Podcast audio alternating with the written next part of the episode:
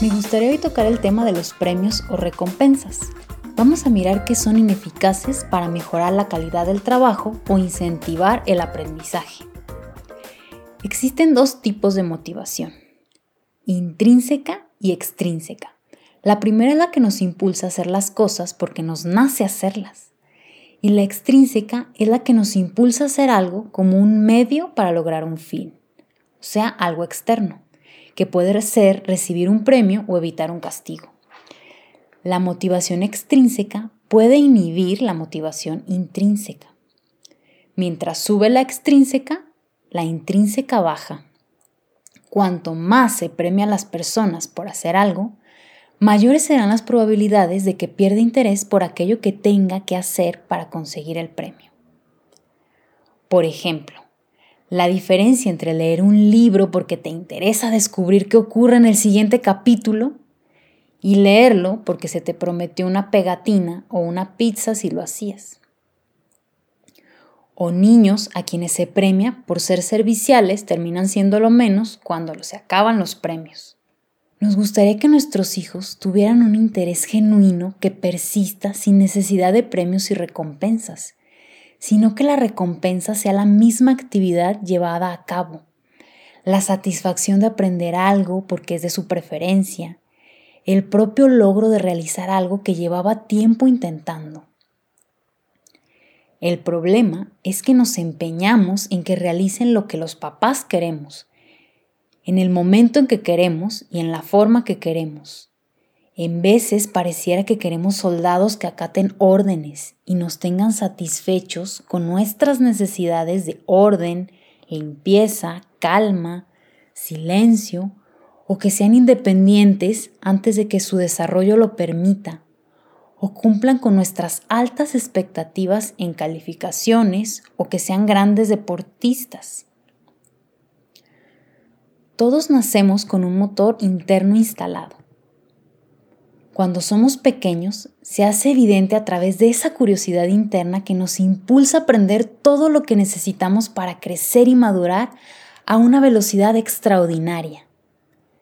Esa energía que surge desde adentro de nosotros y nos mueve a alcanzar nuestras metas, sin necesidad de que nos digan qué hacer.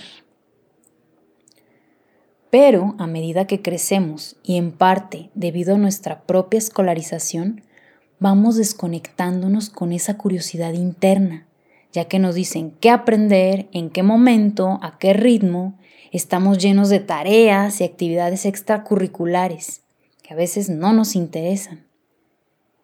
Y el tiempo para poder explorar, investigar, experimentar, para poder elegir aquello que nos llama, nos interesa, nos apasiona, va quedando en lo mínimo o anulado por lo que tienen que aparecer motivadores externos para poder realizar las tareas que nos aburren.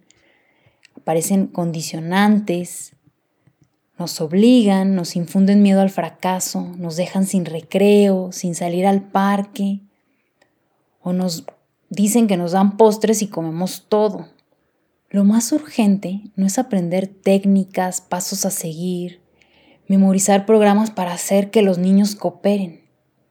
Lo más urgente es primero conectarnos con nosotros mismos, con nuestro ser esencial, con aquello que quedó reprimido, sustituido, olvidado o descartado en nuestra infancia, aquello que nos motivaba, esa curiosidad interna y esa espontaneidad, eso que nos apasionaba para después poder conectar con otros. Ken Robinson nos decía que nuestro elemento es el punto donde nuestros talentos y nuestras pasiones se unen. Cuando vivimos en nuestro elemento, nuestro sentido de vida adquiere significado. Lo que nos mueve en el día a día, prosperamos, tenemos más creatividad, somos más plenos, estamos más positivos. No vamos soportando la vida, sino que la vamos disfrutando compartimos nuestros talentos y los ponemos al servicio de la humanidad. Para acompañar a nuestros hijos a descubrir sus talentos y lo que los motiva, sin necesidad de aplicar premios o castigos, es importante que nosotros hayamos recorrido ese camino.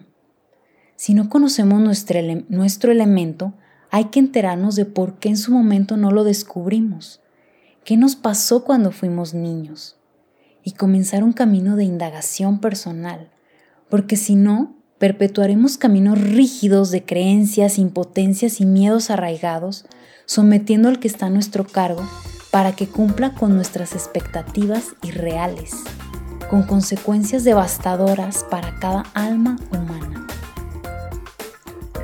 Reflexionemos en este día.